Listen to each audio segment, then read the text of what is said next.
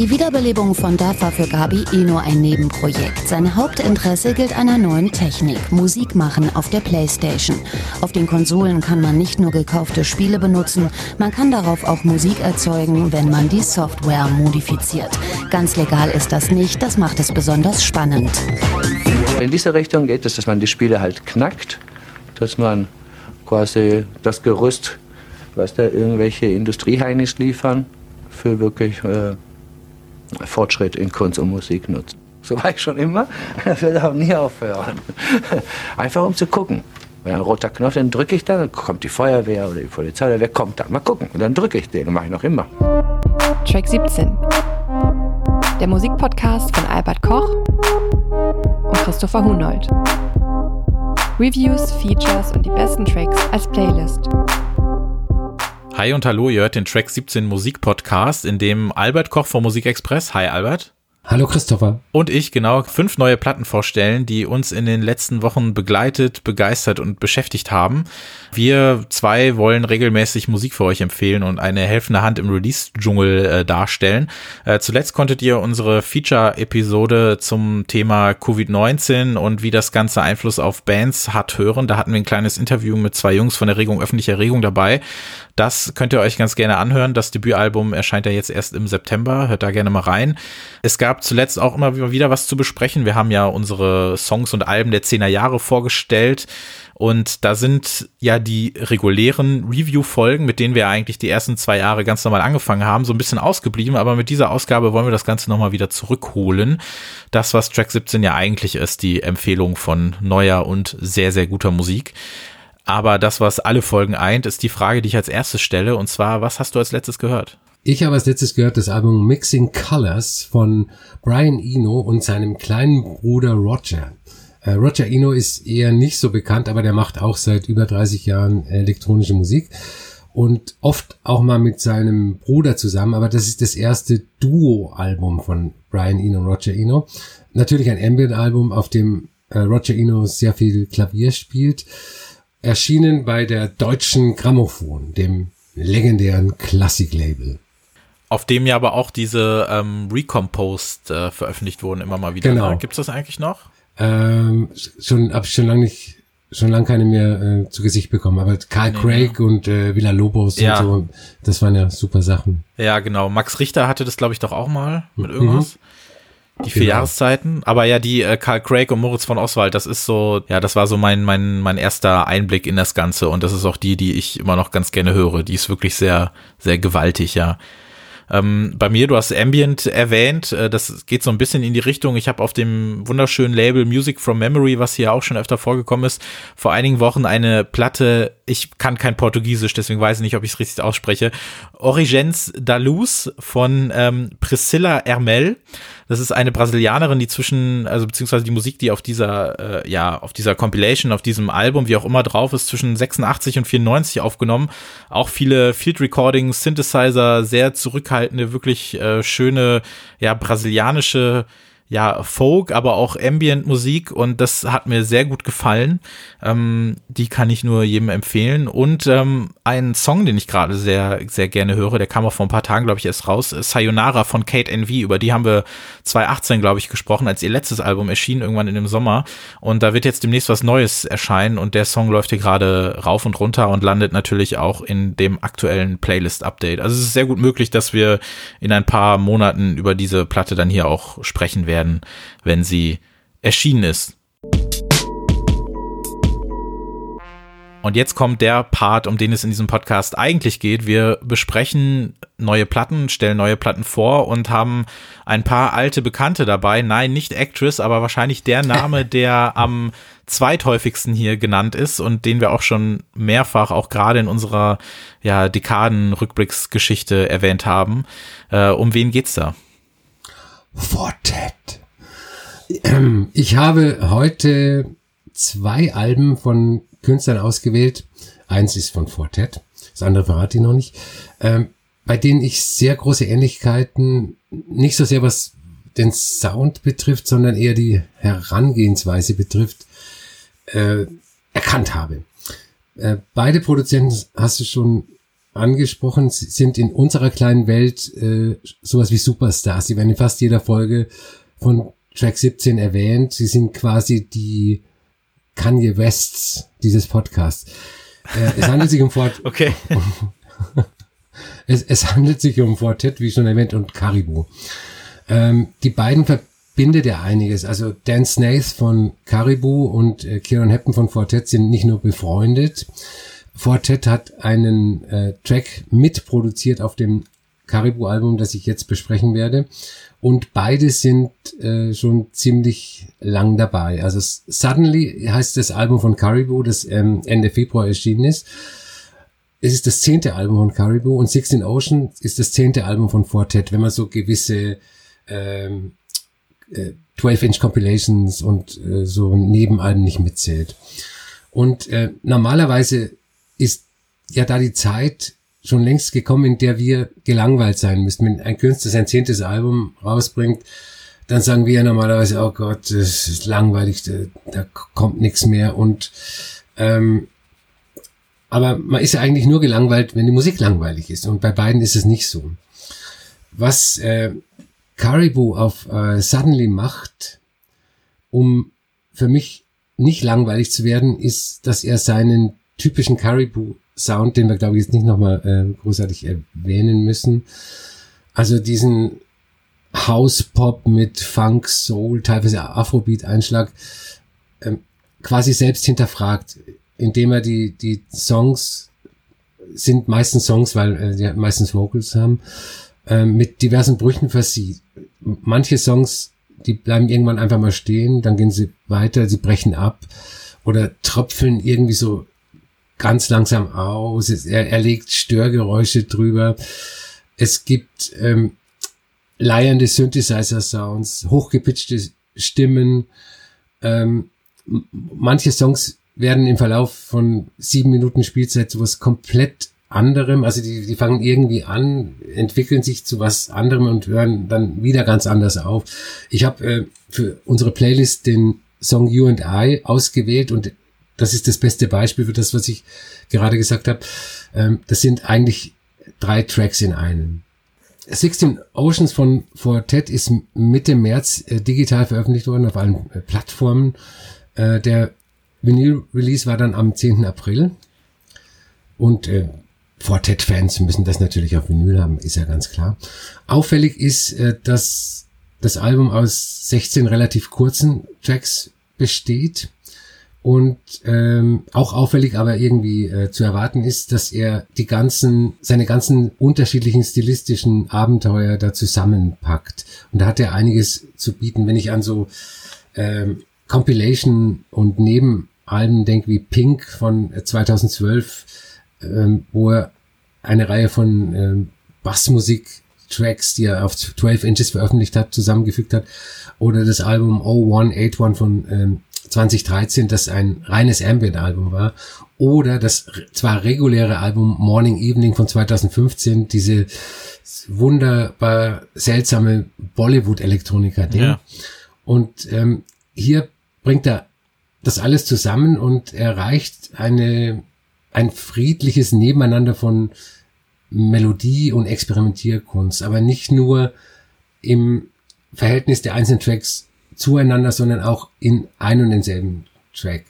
Und das ist es, was meiner Meinung nach die stärkste Verbindung von 16 Oceans äh, zum Caribou-Album Suddenly ist, dass äh, es ein wunderbar weirdes drunter und drüber ist und, und trotzdem von starken Melodien geprägt. Äh, ich, ich will nur ein Beispiel geben. Äh, die, die Vorab-Single Baby von, äh, vom Quartett-Album da hat er Ellie Golding als Sängerin gewonnen. Und Ellie Golding ist im UK sowas wie die Helene Fischer bei uns. Die ist ein absoluter Superstar, hat zwei Nummer eins Alben äh, gemacht und er kriegt sie als Sängerin und äh, was macht er mit ihrer Stimme? Er verfremdet sie und zerhackt sie. Und das finde ich ganz großartig und ich hoffe du auch. Genau, es ist, es ist quasi so ein originäres Sample, wenn man so möchte, ne? Es ist ja kein, ähm, also er, er hat sich was zuschicken lassen, aber nutzt das als Sample. und nimmt nicht einfach irgendeinen ihrer alten Songs, so wie ich das verstanden Mhm, habe. genau, ja. Und äh, samplet den, ne? Das, äh, ja, sowas finde ich tatsächlich spannend. In dem Fall, deswegen ist sie ja dann auch als, als Feature-Gast äh, quasi mit drauf Genau. und nicht, ähm, und nicht, das wird nicht so als, als Sample verhandelt, ja. Ja, ich finde diese, ähm, also ich persönlich muss sagen, dass mir Fortet äh, wesentlich, wesentlich mehr bedeutet eigentlich als Caribou, den ich halt immer so ganz, ganz gut und ganz nett finde und ja eigentlich eher so in seinem, bei seiner Daphne-Musik bin, wenn ich mich da entscheiden müsste. Ähm, also Fortet ist für mich halt wirklich ein ganz großer und Caribou ist auch gut. So, das äh, klingt fast wie ein Diss, ist aber gar nicht so gemeint. aber ich verstehe schon, wo diese, ähm, wo diese gedankliche Zusammenführung auch herkommt, weil auch jetzt gerade natürlich dadurch befeuert, dass äh, ihre Alben relativ relativ nah beieinander veröffentlicht wurden. Ähm, ich glaube vor zehn Jahren, ich glaube There is Love in You und ähm, Swim hieß das Album 2010. Genau, Die waren ja, ja. glaube ich, auch relativ eng beieinander. Ja. Wenn man so möchte. Da war der Unterschied, glaube ich, auch noch ein bisschen größer. Da war es ja dann doch noch auch sehr so eine, ja, so eine, um dieses Unwort zu benutzen, so eine Indie-Tronica-Platte Genau. bei Caribou. Und das hat sich ja dann, dann haben sich ja Caribou und Daphne aber auch immer mehr angenähert und so. Und jetzt gerade hatte ich dann aber wieder das Gefühl, dass es wieder ein bisschen auseinanderdriftet, weil das ja so eine, das ist ja schon eine ziemliche Pop-Platte, äh, suddenly. Ja. Und ähm, gerade du hast You and I erwähnt und ähm, da habe ich lange überlegt, ob ich wie wie ernst ich diesen Song nehmen soll, weil ich meine, ich sehe ich habe manchmal so sehe ich so Musikvideos vor meinem inneren Auge entstehen und bei You and I sah ich irgendwie jemand, der so ein bisschen aussieht wie Caribou, nur weiß ich nicht 20 Jahre jünger und der steht mit zu großer Brille vor einer Karaoke-Maschine und singt diesen Song irgendwelchen japanischen Businessmännern vor, weil irgendwie hat der Song für mich so total dazu gepasst. Ich weiß nicht warum. Ähm, also man muss den den den Kitsch dieser Platte, sage ich mal, den muss man schon so ein bisschen runterschlucken. Ähm, deswegen äh, kann ich das nicht immer so weiß ich das nicht immer so genau, wie, äh, wie ernst ich das äh, nehmen möchte. Aber ich möchte erstmal über, ähm, über Fortet auch kurz sprechen, über 16 Oceans. Ähm, ein Album, was Kieran Hepton ja definitiv auch im Homeoffice produziert hat. Ich weiß nicht, ob du bei Twitter sein Foto gesehen Habe hast. ich gesehen. Sieht, Ähm, sieht sehr hat, schön aus. Er hat, ja genau, er hat am, am ich glaube am 24. März oder so hat er ein Foto hochgeladen, in dem er quasi sein Setup zeigt, also mit alles, womit er dieses Album produziert hat. Und ich bin immer wieder fasziniert davon, dass es eben gar nicht unbedingt das große das große elaborierte Studio benötigt oder sonst irgendwas, sondern es halt immer wieder auf dieses Wie ankommt und was er da alles rausholt. Ich finde das großartig. Also er hat auch keine, er hat ja auch ähm, so ein kleines Q&A gehabt, dass er keine Synths in Ableton eingespielt hat, sondern quasi nur mit seiner Hardware Loops gebaut hat und aus denen dann quasi so Tracks gezogen hat. Und ich glaube, dass er eher an einem Punkt in seiner Karriere angekommen ist, wo er sich wahnsinnig wohlfühlt in dem, wie er Musik macht und diese, diese Phase in Anführungszeichen vielleicht auch schon hinter sich hat oder so. Ähm, ich mag das Album wirklich sehr gerne und fand es auch am Anfang spannend, dass er gar nicht die komplette Tracklist veröffentlicht hat. Ich weiß gar nicht warum. Ich glaube, so die letzte Seite hat gefehlt und diese letzte Seite ist ja quasi so fast schon so eine reine Ambient-Seite, Ja. ne? Irgendwann, du merkst es kaum, aber irgendwann, das ist ja eh ein relativ äh, beat-armes oder tanzarmes Album, aber irgendwann ist es dann eben so, dass etwas kürzere und auch eher so ambient-lastige Tracks anfangen und das Album daraus auch gar nicht mehr rausgeht, aber das nicht mit dem letzten Track macht, sondern quasi fast mit der kompletten letzten Seite, also die letzten sechs Tracks. Das finde ich sehr spannend, weil das auch alles wahnsinnig gut klingt und sich dann auch so Songs wie Teenage Bird Song, der ist ja jetzt auch schon fast ein Jahr alt Ja. oder so, ähm, wie der sich da auch äh, wunderbar, wunderbar einfügt. Ich habe auch vor ein paar Wochen zum ersten Mal überhaupt das Musikvideo gesehen, was ich auch sehr schön finde. Ich weiß nicht, ob du das kennst Kenne ich ja. in dem ähm, ja, in dem zwei junge Mädchen quasi dabei begleitet werden, wie sie auf ein äh, Fortet-Konzert gehen. Und das ist so, ich weiß nicht, ich, also ich fühle mich da wahnsinnig euphorisch, äh, wenn ich, wenn ich das sehe. Und finde das, äh, finde das ganz, äh, ganz toll auf jeden Fall. Nochmal zu dem, äh, zu seinem Setup, zu seinem, seinem Hardware-Setup. Interessante ist ja, dass seine Musik gilt ja immer als so warm und organisch und das ist auch was, Ja. das, das hören auch Indie-Hörer, weil, weil sie mit dieser kalten Elektronik ja nichts anfangen können.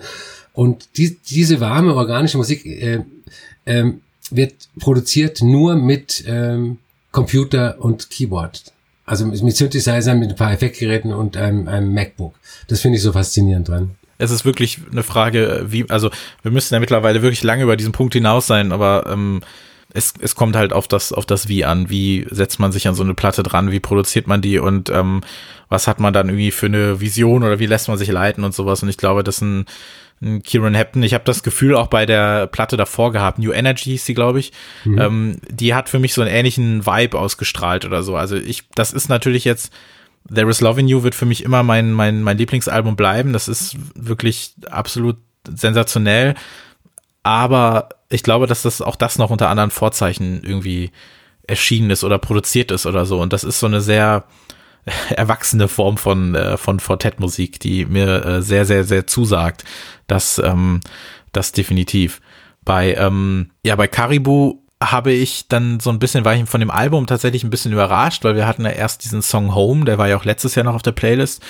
Und mit diesem Stones Throwism und mhm. diesem Soul, Hip-Hop, Sample Beat und alles hat einen so fast schon auf ein bisschen eine falsche Fährte gelockt, weil das Ganze dann doch sehr, ja, fast, fast kitschig anmutete oder eben auch viel diese, diese R&B und sehr äh, betont gesungenen Passagen hatte und alles. Ähm, das hat mich dann schon ein bisschen überrascht. Ich muss sagen, dass ich mit der Platte nicht so hundertprozentig warm werde oder sage ich mal, das kühlt sich so ein bisschen ab. Ich, am Anfang war ich ein bisschen begeisterter, als ich es jetzt bin. Ähm, ich würde ganz gern mit dir noch über einen Punkt sprechen, den ich in Bezug auf diese Platte oder allgemein ähm, die Musik äh, spannend finde, denn ähm, du hast das Album ja auch für den Musikexpress besprochen mhm. und du hast da eine These aufgestellt, über die würde ich ganz gerne mit dir reden. Und zwar hast du ja, ähm, ich habe es jetzt gerade nicht vor mir, aber du hast ja gesagt, dass die Art von Musik dann entweder intellektuell oder körperlich ist oder euphorisch oder melancholisch. Mhm. Also dass immer nur eins davon bedient werden kann in gewisser Hinsicht. Kannst du da nochmal drüber sprechen, wie du das äh, meinst und wie du das auf, ähm, auf äh, Caribou beziehst? Also ich glaube, dass, ähm, dass er sehr viel Gedanken reinsteckt in diese, in diese Musik. Also, dass er sehr viel drüber nachdenkt. Wie, wie lasse ich das klingen? Was, was kommt als nächstes? Und so, so ein Track wie, ähm, wie der auf der, auf der Playlist, der ist ja auch konstruiert. Sowas machen, äh, das setzt man sich ja nicht hin und nach, nach sieben Minuten hat sich das ergeben. Der ist, der ist ja gedesignt, sage ich mal, um ein ekliges Wort zu gebrauchen. Und ähm, im Ergebnis sind diese Tracks, also wird eine, sagen wir mal, intellektuelle Arbeit zu einer äh, für mich körperlichen Musik. Also es, es ist ja nicht so, ähm, wenn ich an, an Steve Reich denke, an Music for 18 Musicians, ein, ein Stück, dem auch anhört, dass es komponiert ist, und ähm, bei, bei Caribou wird diese, dieses, diese intellektuellen Mühen, sage ich mal, während seiner komplett körperlichen Musik, also du kannst dazu tanzen, die Kid, wenn er irgendwann wieder äh, auf Tournee kommt, dann werden, ähm, dann wird er vor vollen Hallen spielen und keiner wird sich Gedanken machen, wie diese Musik entstanden ist. Das habe ich, hab ich damit gemeint euphorisch oder melancholisch, das ist für mich die, also das ist für mich fast die, die beste Form auch von, von Tanzmusik. Also die mir zum einen das Gefühl gibt, dass ich meine, meine Hände in die Luft werfen muss, aber zugleich äh, halt eben den, den Kopf senken will, damit niemand merkt, dass ich gerade weine oder sowas. Ähm, das, es gibt so, ich muss an manche Platten denken, wie zum Beispiel die, ähm, äh, die hier EP äh, von Dead Boy 2011. Das ist eine Platte, die für mich das, dieses, ähm, ja, äh, Crying at the Discotheque mäßig äh, äh, für mich so perfekt ähm, zusammenfasst, dass eben beides geht. Und dann habe ich auch so ein bisschen darüber nachgedacht, auch über das, was du geschrieben hast und über äh, meine Gedanken dazu, wie, wie gut ich das finde, wenn Musik das schafft, dass es ja oft so ist, dass du dich nicht auf beides konzentrieren kannst, wenn die eine Facette über die Lyrics kommt und die andere komplett über die Musik. Mhm. Also bei zum Beispiel dieser Dead Boy EP ist es ja so, dass die natürlich so gut wie ohne Lyrics funktioniert. Die hat natürlich ähm, sehr äh, sentimental oder nostalgisch klingende Samples und das, das macht was aus, aber es singt natürlich niemand. Und das heißt, so die Musik präsentiert sowohl diesen euphorischen Charakter als auch diesen sehr melancholischen. Und wenn du jetzt Musik hast, zu der du wahnsinnig gut tanzen kannst, die aber zugleich inhaltlich auf eine komplette andere Ebene anspricht, dann habe ich vielleicht auch das Gefühl, dass du dich nicht auf beides so konzentrieren mhm. kannst, wie es, also dass es nicht so intuitiv funktioniert. Und das kann ich mir da schon vorstellen, dass halt Leute dann immer nur auf einen Teil davon achten.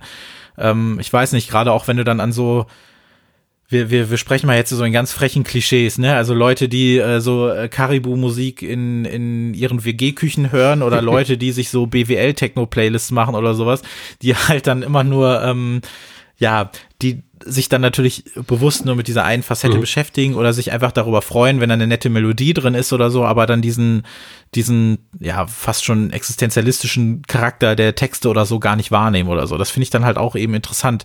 Bei, wie gesagt, bei elektronischer Musik ist es dann halt oft dann eben so, dass eben beides über die Musik transportiert werden kann und dann finde ich es halt besonders stark. Und bei dieser Geschichte mit Lyrics und Musik, das muss man sich dann halt beides äh, bewusster erschließen, glaube ich. Das andere überfährt einen so ein bisschen und das andere musst du dir selber so ein bisschen erarbeiten. So sehe ich das zumindest. Und ähm, Jamie XX ist meiner Meinung nach so einer, der das sehr gut kann, der gleichzeitig euphorisch und melancholisch sein kann in seinen Solo-Tracks. Trotz äh, Steel Drum. Oh, ja, gerade.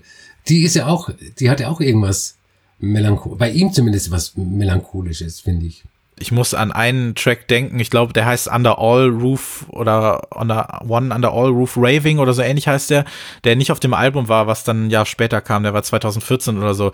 Der ist ja wahnsinnig minimalistisch. Der hat ja auch nur so ein Beat, ein bisschen Bass, dann so ein paar Vocal Samples und ähm, immer, immer wieder diese Steel Drum. Mhm. Und das ist auf jeden Fall dann ein Markenzeichen gewesen. Ich weiß gar nicht, wenn es nochmal ein Album von ihm gibt, wie sehr er das dann nochmal äh, durchziehen wird, aber ja, das hat, das hat irgendwas ganz, ganz Merkwürdiges äh, gehabt, weil es auch so komplett so out of place äh, wirkte.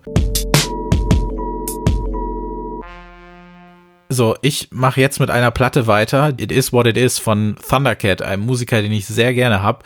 Kannst du dich dran erinnern, wenn du zum ersten Mal was von ihm gehört hast? Sein erstes Album. Anfang der, war das, war das noch in Nullern oder? 2011. Das dürfte das erste gewesen sein, was ich gehört habe. Ja. Der hat bei, bei mir war das äh, ein, also ein knappes Jahr vorher auf dem, aber du wirst es da auch gehört haben, aber dann vielleicht nicht äh, bewusst auf Cosmogrammer von Flying Lotus. Ah, ja, das war ja. äh, 2010, da hat er nämlich zum ersten Mal ein paar Features gehabt. Ja. Um, und was ich da eben so spannend fand, sowohl instrumental als auch über seine Stimme. Und da kommen wir schon zu zwei für mich sehr wichtigen Punkten, was, äh, was den jungen Mann angeht. Ähm, Thundercat, der gehört auch zu dieser ganzen äh, Los Angeles äh, Mischpoke, sage ich mal, die so über Flying Lotus aufkam, diese, diese Beat, Hip-Hop, äh, Elektro, aber eben auch Soul- und Jazz-Szene, die so ein bisschen entstanden ist, so Ende der Nullerjahre.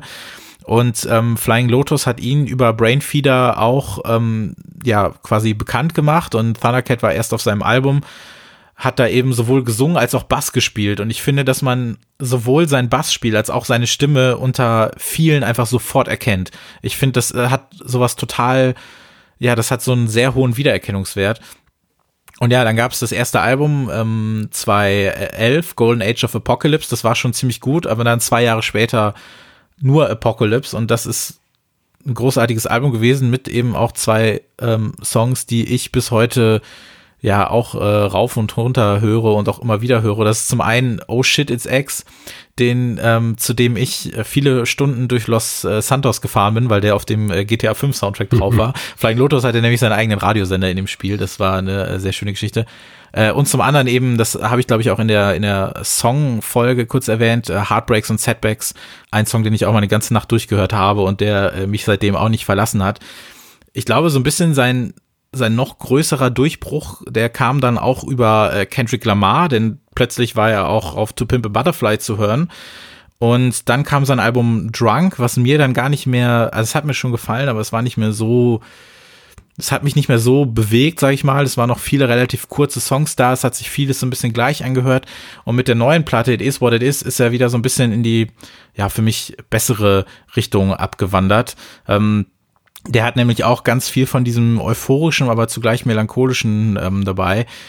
Dieser ja wunderbar verquere Bass, Beat, Elektro, Soul und Beat Sound, den er da eben äh, mit sich spazieren führt.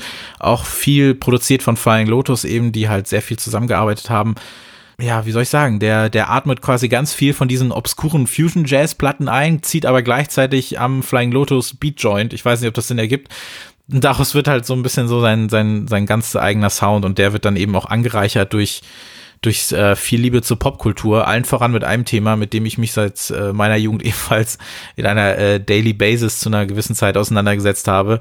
Und auseinandergesetzt müsste man jetzt hier quasi mit einem Sternchen versehen und als Erklärung vielleicht dazu schreiben, dass ich die Bücher fast aufgegessen habe und vor dem TV klebte, äh, nämlich Dragon Ball. Das ist, ich weiß, dass vielleicht jetzt auch nur äh, zwei bis vielleicht doch zehn Leute interessiert, die zuhören. Aber äh, Thundercat ist genauso wie ich großer Dragon Ball Fan und das Ganze äh, zeigt sich immer mal wieder in seinen Videos, in seiner Musik und ich finde diese Kombination einfach so, äh, so wahnwitzig und es hat eben auch dazu geführt, dass im äh, letzten Musikexpress, der Mitte März erschien, ein kleines, äh, da war die Rezension zu dem Album drin, auch so ein Kurzinterview, in dem ich ihn eben gefragt habe, mit welcher Figur aus Dragon Ball er denn gerne mal einen Song aufnehmen würde, wenn er denn könnte. Und äh, ich habe wirklich festgestellt, dass in diesem Gespräch, was relativ kurz war, auch nur so eine Viertelstunde, er eigentlich nur weiter darüber hat reden wollen. und ähm, äh, übrigens für die, die die Antwort noch interessiert, es war Muten Roshi. Wer weiß, was das bedeutet, der kann sich dann seinen Teil dazu denken. Ähm, das hat mir auf jeden Fall sehr gut gefallen. Und ich glaube, wenn ich einen Wunsch frei hätte noch, was Interviews angeht, dann würde ich gerne einfach mal eine Stunde lang mit Thundercat nur über Dragon Ball reden. Überhaupt nicht über Musik, es sei denn, er möchte das, aber einfach nur eine Stunde lang nur über Dragon Ball abnörden. Äh, wer weiß, vielleicht äh, wird das ja in irgendeinem äh, Zusammenhang mal klappen, weiß man ja nicht. Bist du sonst mit äh, seinen Alben so ein bisschen vertraut und wie gefällt dir äh, die aktuelle gerade? Äh, bin ich, ja. Ähm, aber ich muss sagen, also ich, ich bin noch nicht so ganz warm geworden mit, äh, mit der neuen. Ich finde, ich finde es gut, aber mir fehlt so ein bisschen das, was ich bei Fortet und Caribou ähm, gesehen habe, so eine kleine Weiterentwicklung. Also ich, ich sehe im Gegensatz zu dir nicht so den, den großen Schritt zwischen Drunk und äh, dem neuen Album. Äh, ich ich finde es gut, ich, ich höre es an, ich werde es weiter anhören und ich hoffe, dass es irgendwann mal Klick macht, aber im Moment finde ich es noch nicht sehr gut. Ähm, welche Platte gefällt dir dann am besten bislang von ihm? Ich muss eigentlich sagen, Drunk. Ach, tatsächlich, ja. okay. Aber vielleicht erklärt sich das dann so ein bisschen, weil das ist halt wirklich mein, äh, das ist bei mir auf Platz vier, sage ich mal. Also auf dem letzten. also auf dem letzten, ja, genau.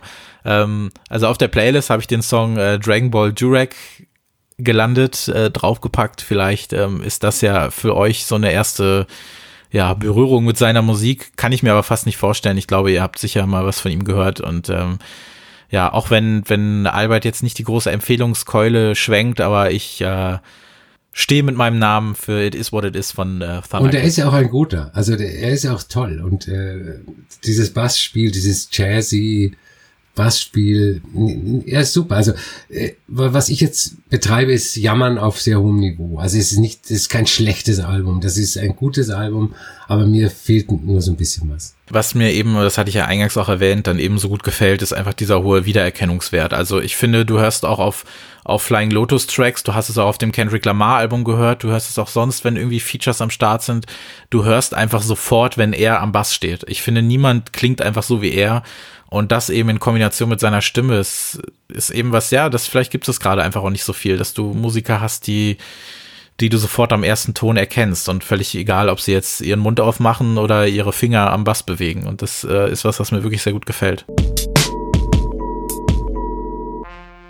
Die nächste Platte, die ich empfehlen möchte, die ich vorstellen möchte, und da bin ich mir, glaube ich, relativ sicher, dass sie dir besser gefallen wird, ist nämlich für mich gerade, oh ja, ja, ist für mich nämlich auch ein aktueller Contender für die vorderen Plätze am Ende des Jahres, auch wenn wir jetzt halt noch äh, Mitte April sind.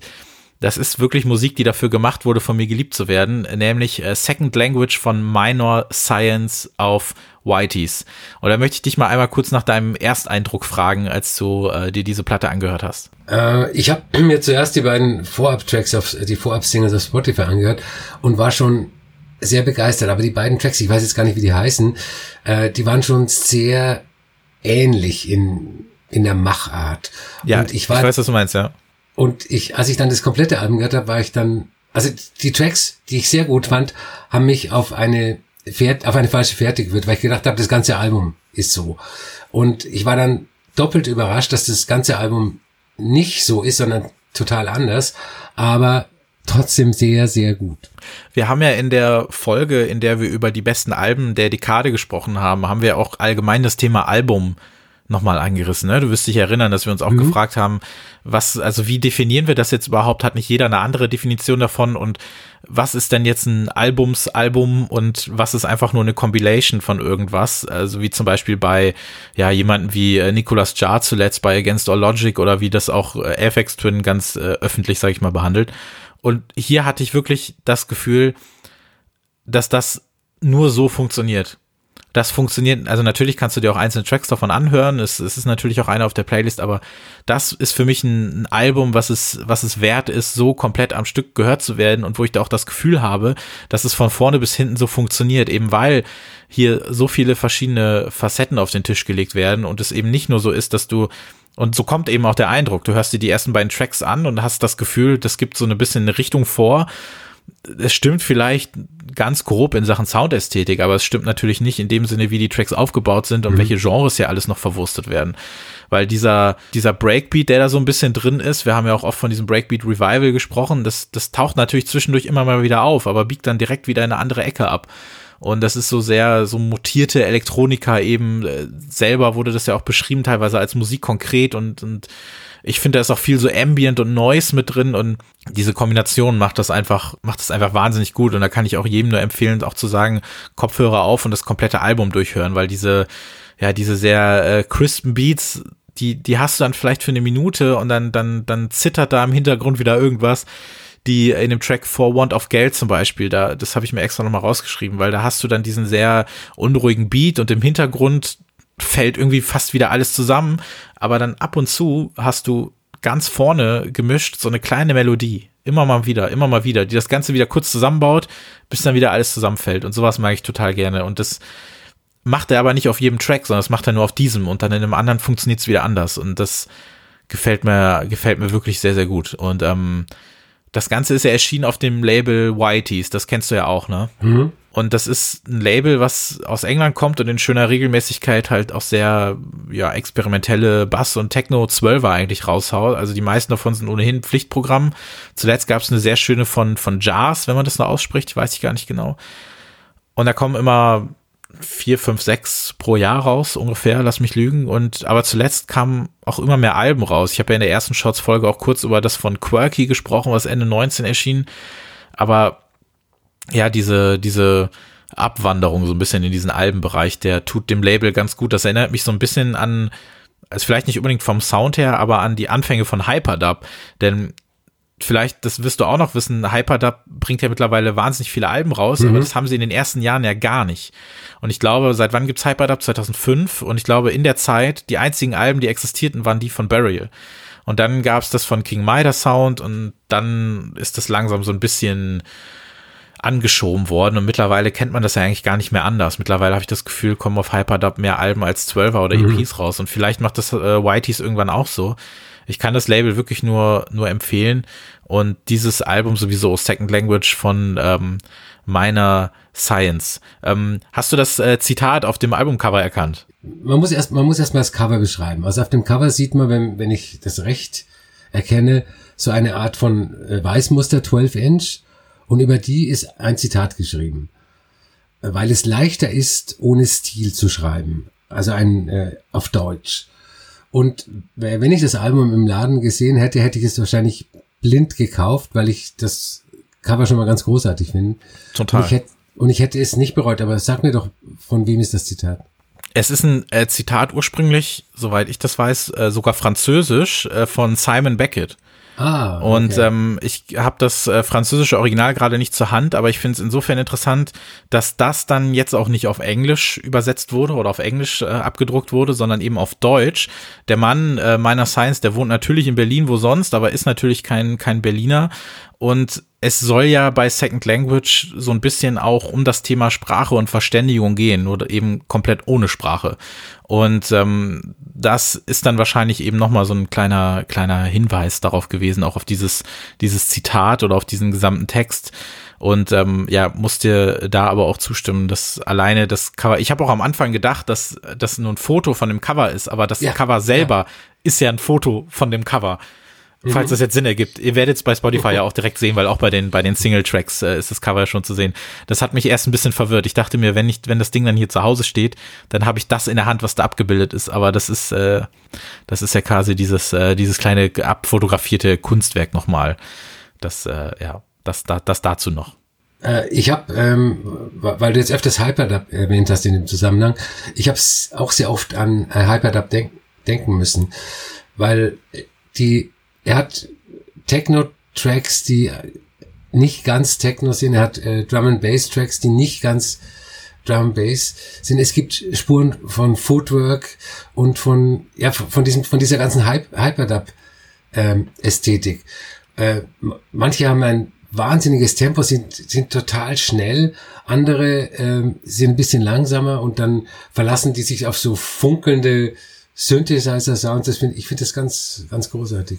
Ich kann mir vorstellen, dass wenn wir dann, ähm, wenn es dazu kommt, wir am Ende des Jahres nochmal über die, äh, die besten Platten sprechen, dass das nochmal auftaucht, weil das ist wirklich was, ich habe mich drauf gefreut, einfach weil Whiteys eben Label ist, dem ich auf jeden Fall vertraue und weil auch die bisherigen EPs, die er auf Whiteys veröffentlicht hat, oder zwölf, ich glaube drei Stück waren es sogar relativ am Anfang des Labels auch, mir ganz gut gefallen haben. Aber das ist jetzt äh, wirklich was, was die Erwartungen bei äh, weitem übertroffen hat. Die letzte Platte, über die ich in diesem Monat sprechen möchte, das ist auf jeden Fall mein Geheimtipp des Monats, vielleicht auch des Jahres, was weiß ich, keine Ahnung. Es ist auf jeden Fall meine bisherige, ja, Compilation, Reissue, was auch immer des Jahres. Und zwar, ich habe den Namen schon mal in einem anderen Podcast erwähnt, Intenta experimentelle und elektronische Musik aus der Schweiz 1981, 1993 oder eben auf Englisch Intenta Experimental and Electronic Music from Switzerland 1981, 1993, je nachdem, wo man es kauft und wo man es liest. Äh, diese Platte steht auch schon längst bei mir zu Hause rum und das ist für mich der, der absolute Wahnsinn. Also es gab zwei Labels oder es gibt zwei Labels, äh, Decalé und Bongo Joe Records, falls ich die auch richtig ausgesprochen habe. Die haben sich so ein bisschen dem ähm, verschrien, was auch eben das schon erwähnte Music from Memory so gerne macht. Und auch viele Labels, die hier im Rahmen unserer Reissue-Besprechung schon aufkamen, gerade bei so Sachen wie ähm, den japanischen Platten, die wir tatsächlich auch schon länger nicht mehr hatten. Es wird mal wieder Zeit, dass wir hier über, über Japan reden, ist mir gerade aufgefallen. Mhm. Ähm, eben das, das, was die so gut können und machen. Und zwar nicht nur Musik erneut eine Stimme geben, also nicht unbedingt eine zweite Chance, sondern überhaupt mal eine erste. Also Musik, die man damals nur hat hören können, wenn man in einem kleinen Radius zur richtigen Zeit die richtigen Leute und Läden gekannt hat. Und das ist die Musik, die hier eben genau das ist, was der Name verspricht, nämlich experimentelle und elektronische Musik aus der Schweiz in diesem Rahmen, ähm, die 80er über bis in die frühen 90er Jahre. Ähm, also ganz, ganz viel abseitiger Synthwave, auch so, so Freak Jazz, so Drum-Experimente und Percussion-Experimente, so ein bisschen Library-Musik auch teilweise und so, so dubbiger Proto-Pop und Musik, die auch zum Beispiel, also von der ich dann auch nicht immer weiß, und das macht sie eben so spannend, wer hat die zu dem Zeitpunkt gemacht, wer, wie, wie kam man darauf, was war so die Motivation dahinter?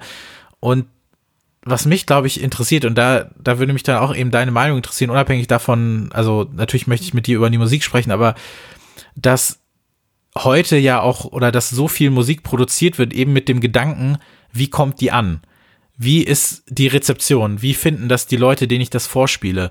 Und das ist jetzt natürlich nur behauptet von mir, aber ich glaube, dass viel von dieser Musik, die auf dieser Compilation drauf ist, sind insgesamt 17 Tracks, glaube ich, dass die unter der oder ja, unter diesem ganzen äh, Ding produziert und geschrieben wurde, das wird keiner hören. Ich mache das für mich. Ich bin jetzt komplett befreit von, von absolut allem, sondern ich mache einfach das, was ich machen möchte. Jeder Song entstand quasi so auf einer einsamen Insel, auf einem einsamen Planeten, nur dass die halt alle zwischen äh, Genf und äh, St. Gallen lagen. Ähm, das ist, glaube ich, sind die Städte, aus der hauptsächlich diese Musik kommt. Und äh, wie, wie hast du das, wie hast du das wahrgenommen? Siehst du das auch so ein bisschen so, dass das Musik ist, die überhaupt nicht unter dem Eindruck entstanden ist, dass die überhaupt eine Hörerschaft braucht? Sehe ich ganz genauso. Es, wahrscheinlich ist es so, dass die Leute gedacht haben, wenn es jemandem gefällt oder wenn es jemand hört oder wenn es jemand veröffentlichen will, ich weiß ja gar nicht, ob, ob die Sachen überhaupt veröffentlicht worden sind, dann ist es mir auch recht, aber das ist äh, ja Musik, die im, im abgeschlossenen Raum entstanden ist, die auch eigentlich fast keine Bezüge zu der damals aktuellen Musik gehabt hat. Also es sind, es sind zwar 400 verschiedene Genres, aber es ist, du, du hörst nicht unbedingt einen Track von 1981 an, dass er von 1981 ist oder einen von 1993, das von 1993 ist. Also ich glaube, die haben die Musik gemacht und ähm, wenn irgendjemand gesagt hätte, ich veröffentliche das, oder wenn jemand gesagt hat, ich veröffentliche das, dann hätte sie gesagt, auch gut, aber ja, in erster Linie für sich selbst. So genau weiß ich das auch gar nicht, ob das anderweitig schon rauskam. Das ist ja oft bei dieser Synthwave und Minimal Wave Geschichte so, dass es dann auch irgendwie nur so, weiß nicht, 15 Kassetten gab, die dann in irgendeinem Plattenladen rumstanden, selbst bedruckt. Und wenn es halt einer mitgenommen hat, hat es halt einer mitgenommen. Wenn nicht, dann nicht. Die Leute, ich werden ja auch nicht alle äh, professionell oder hauptberuflich Musikerin oder Musiker gewesen sein oder auch diese ganzen Projekte. Das werden dann eben diese, diese kleinen Dinge zwischendurch gewesen sein. Und was du auch meintest mit diesen Referenzen, du musst dann auch überlegen, zu welcher Zeit das denn entstand. Also wenn das jetzt irgendwie Mitte der 80er in der Schweiz gewesen ist, du hast ja dann nicht auch einfach diesen, diesen Zugriff auf diese gesamte Musikgeschichte. Du mhm. hast auch nicht den Zugriff auf ähnliche Musik aus anderen Ländern gehabt. Du hast vielleicht nicht gehört, wie haben das denn die Spanier gemacht, wie haben das die Japaner gemacht, wie haben das die Belgier gemacht. Nicht unbedingt einfach.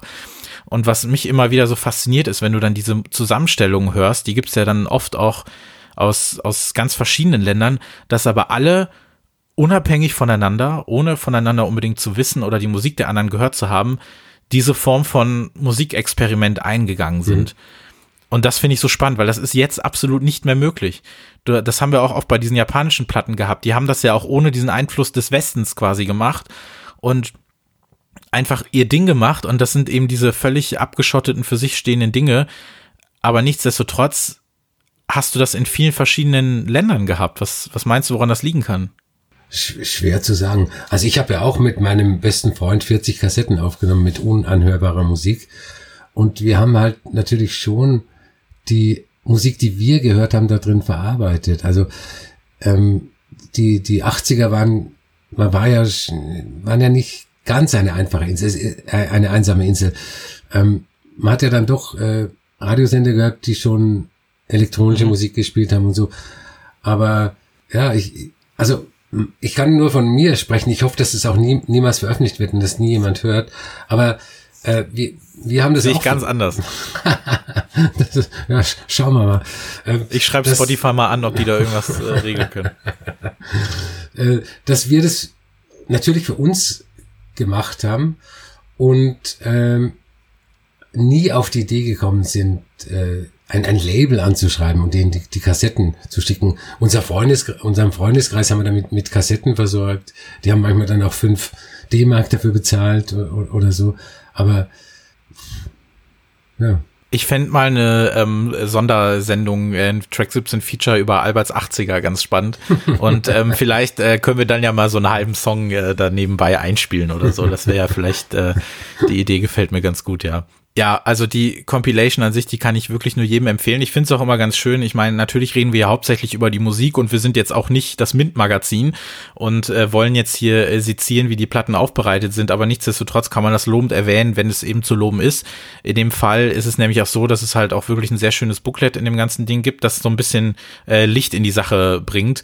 Ähm, da kommen nämlich viele Leute zu Wort, die dazu zu Wort kommen möchten, aus den Projekten, aus den Bands, die so ein bisschen Hintergrundinfo liefern können zu dem, was sie da eigentlich gemacht haben und wie sie darauf gekommen sind. Und das sind wirklich sehr, sehr spannende Geschichten. Und ich glaube, die beiden Labels oder vor allem eben die beiden Digger, die das Ganze dann eben zusammengetragen und kompiliert haben und kuratiert haben, denen äh, kann man da wirklich nur äh, danken, weil ich finde das einfach toll, dass, dass die das ermöglichen, ähm, diese, diese Musik zugänglich zu machen. Und solche Labels, das ist halt, finde ich, einer der ganz großen Vorteile unserer Zeit. Wir sagen zwar immer mal wieder, dass es natürlich auch diese negativen Seiten eben hat, dass alles verfügbar ist, dass du dich vielleicht nicht mehr unbedingt mit allem so richtig anbandelst wie vielleicht noch früher, aber zur gleichen Zeit hast du dann eben auch die Möglichkeit, dass solche Labels so arbeiten können und diese Musik jetzt leichter finden können und diese jetzt auch leichter den Leuten zugänglich machen können, weil diese Platte ist tatsächlich auch einfach auf Spotify. Du kannst bei Spotify Intenta eingeben und dir diese, diese, diese Musik anhören. Und das finde ich so vollkommen absurd und schön, weil ich glaube, dass kaum einer von den beteiligten Leuten vor 30 Jahren gedacht hat, dass ähm, ja, da Leute äh, in einem in einem Podcast, ich meine, Podcast wird es ja damals nicht gegeben haben, aber Radiosendung wie auch immer auch, dass man darüber dann nochmal reden wird und dass man sich das dann auf der ganzen Welt äh, anhören kann. Und das sind so Sachen, die, weiß nicht, da möchte ich immer das äh, Mind-blowing äh, GIF einspielen, wenn ich daran denke, weil ich das äh, einfach toll finde, dass das, äh, dass das geht. Und ähm, ja. Ich will noch eine Sache sagen, die dann den Kreis, den Hyperdub Kreis schließt.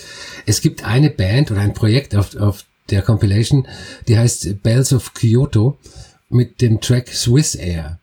Und äh, wenn du diesen Track auf irgendeiner Hyperdub Compilation versteckst, äh, es würde niemand als Fremdkörper aufwand. Hört euch mal diesen Track an. Das ist äh, der komplette visionäre Wahnsinn. Ja.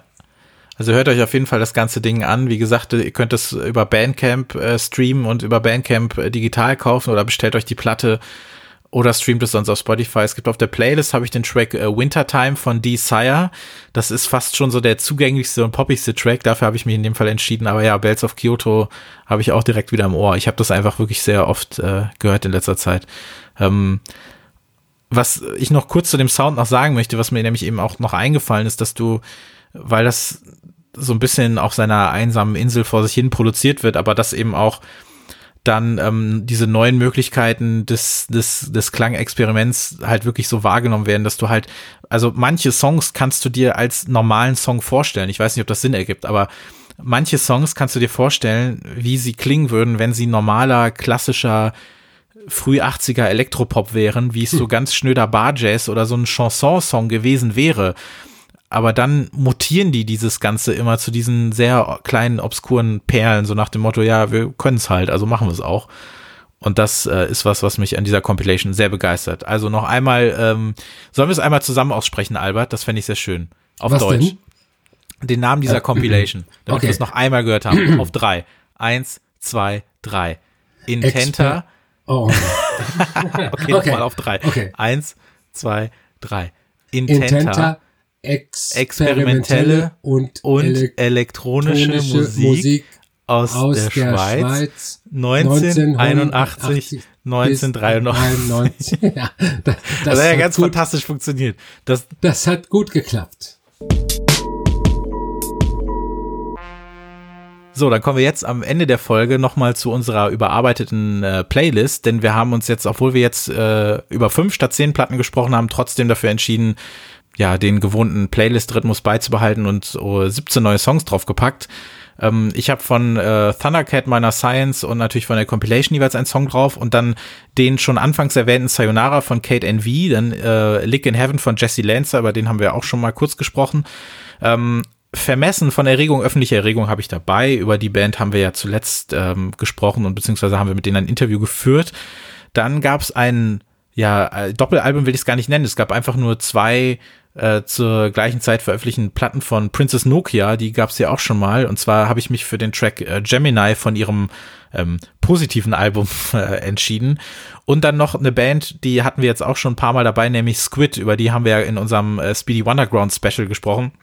Ich bin aus allen Wolken gefallen, als ich vor ein paar Tagen erfahren habe, dass sie jetzt auf Warp ihr Album veröffentlichen werden. Ähm, denn äh, Dan Carey wird das Ganze auch wieder produzieren, aber der hat sich natürlich, hätte sich natürlich gewünscht, dass das Album über Speedy erscheint. Aber ja, ich find's äh, bemerkenswert, dass die auf Warp gelandet sind. Da habe ich nämlich überhaupt nicht mit gerechnet. Ähm, vielleicht fängt jetzt Warp doch wieder an, äh, ein bisschen äh, die Gitarre zurückzubringen. Ich weiß es nicht. Äh, Sludge ist der erste Song, den es über Warp gibt und den habe ich mit auf die äh, Playlist äh, gepackt, ja. Was gibt's bei dir denn noch? Ich habe äh, Vladislav Delay, Huone.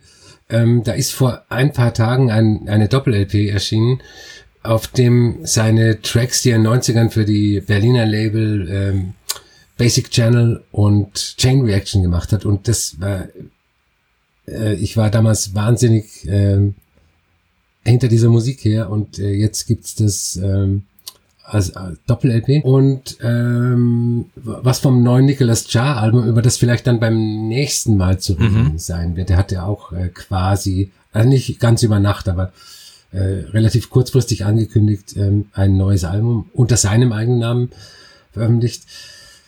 Dann natürlich äh, Fortet Baby mit äh, Ellie Goulding, Caribou You und I, wie ich schon angesprochen habe. Dann äh, von Pole, ich nenne ihn mal so, äh, Berlin, das ist auch so Minimal Techno äh, aus den 90ern. Da werden jetzt die ersten drei Alben, die legendär sind, wieder veröffentlicht in allen möglichen Variationen. Ja, das war's im Großen und Ganzen bei mir. Hört euch das auf unserer Playlist an. Die heißt einfach Track 17 ähm, Playlist zum Podcast. Die gerne abonnieren. Und es gibt ja mittlerweile auch die Änderung, dass unsere Folgen ja auch auf der Playlist landen. Das heißt, ihr könnt theoretisch euch ähm, unsere neue Folge, wenn ihr das vielleicht auch gerade schon tut oder ansonsten fürs nächste Mal. Ihr könnt euch die auf unserer Playlist auch einfach anhören und dann laufen lassen und dann danach direkt die Songs hören zu den Platten, über die wir gesprochen haben. In dem Fall ist es ja so, dass es alle auch auf Spotify gibt, plus eben die Songs, über die wir jetzt gerade nochmal gesprochen haben.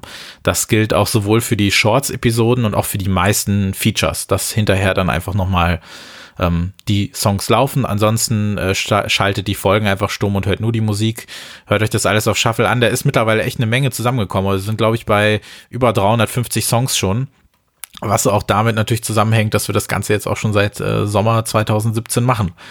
Und ähm, was bleibt mir noch zu sagen, dass ihr natürlich den jetzt gerade frisch veröffentlichten Musikexpress gerne kaufen dürft. Ähm, was ist da das Titelthema? Das Titelthema ist äh, nach langer Zeit wieder einmal eine Gitarrenband. Es äh, geht um die Rückkehr der Strokes. Wir haben natürlich auch einen äh, sehr, sehr großen Bericht über die, äh, über die Corona-Krise in der Popmusik. Und äh, ja, es ist das erste Heft, das, wie gesagt, im Homeoffice entstanden ist. Und ähm, ich würde um Nachsicht bitten, wenn es da zu kleinen Fehlern gekommen sein sollte. Jeder gefundene Fehler darf behalten werden das äh, Heft aber auch, also holt euch das auf jeden Fall. Ähm, weiterhin könnt ihr natürlich diesen wunderschönen Podcast, den ihr ja gerade dann hört, ähm, vielleicht, wenn ihr es noch nicht getan habt, abonnieren, ganz egal wo. Das könnt ihr auf Spotify machen, das könnt ihr auf Apple Podcast machen, bei über Google Podcast, über euren Podcatcher selber, wo ihr die Folge dann auch runterladen könnt. Also wirklich absolut überall ähm, gibt es äh, diesen schönen Podcast. Unsere Playlist eben auf Spotify und ähm, at Track 17 Podcast sind wir auf Instagram und Twitter at the, the Albert auf Instagram und Twitter. Gerade Albert postet ja sehr viele wunderschöne äh, Plattencover auf Instagram. Das lohnt sich immer mal wieder, da vorbeizuschauen. Mich gibt's als at Christopher Giff auf Instagram und Twitter. Und wenn ihr mal euch in einer Unterhaltung wiederfindet, in der es um Podcasts geht oder irgendjemand auf Twitter fragt mal gerade, hey, habt ihr nicht noch irgendwie eine Podcast-Empfehlung? Vielleicht denkt doch mal an uns, das würde uns wirklich sehr freuen, da sind wir wirklich sehr dankbar für. Ähm, jobbt uns mal irgendwo, sagt doch mal, hey hier, ich habe da letztens irgendeine Platte entdeckt oder die haben über das und das gesprochen oder ähm, die und die Musik finde ich super, die kenne ich über Track 17. Das würde uns wirklich sehr freuen, wenn ihr das tun würdet. Und ansonsten verabschiede ich mich für diese Folge. Es gibt dann äh, demnächst wieder eine Shorts-Folge erstmal und danach sind wir dann wieder da. Eventuell mit zwei Review-Folgen oder wir machen noch eine Folge eben zum aktuellen Corona-Thema oder haben ein anderes Feature. Wir sind da ja, wir haben da eine Menge Ideen auf Lager und werden die dann nach und nach umsetzen. Ansonsten bedanke ich mich wieder bei dir, Albert. Es hat mir wieder großen Spaß gemacht. Mir auch, vielen Dank. Äh, hört Intenta und äh, sprecht den Namen dieser Platte ganz oft aus und äh, dann hören wir uns beim nächsten Mal wieder. Danke fürs Zuhören und ciao. Tschüss.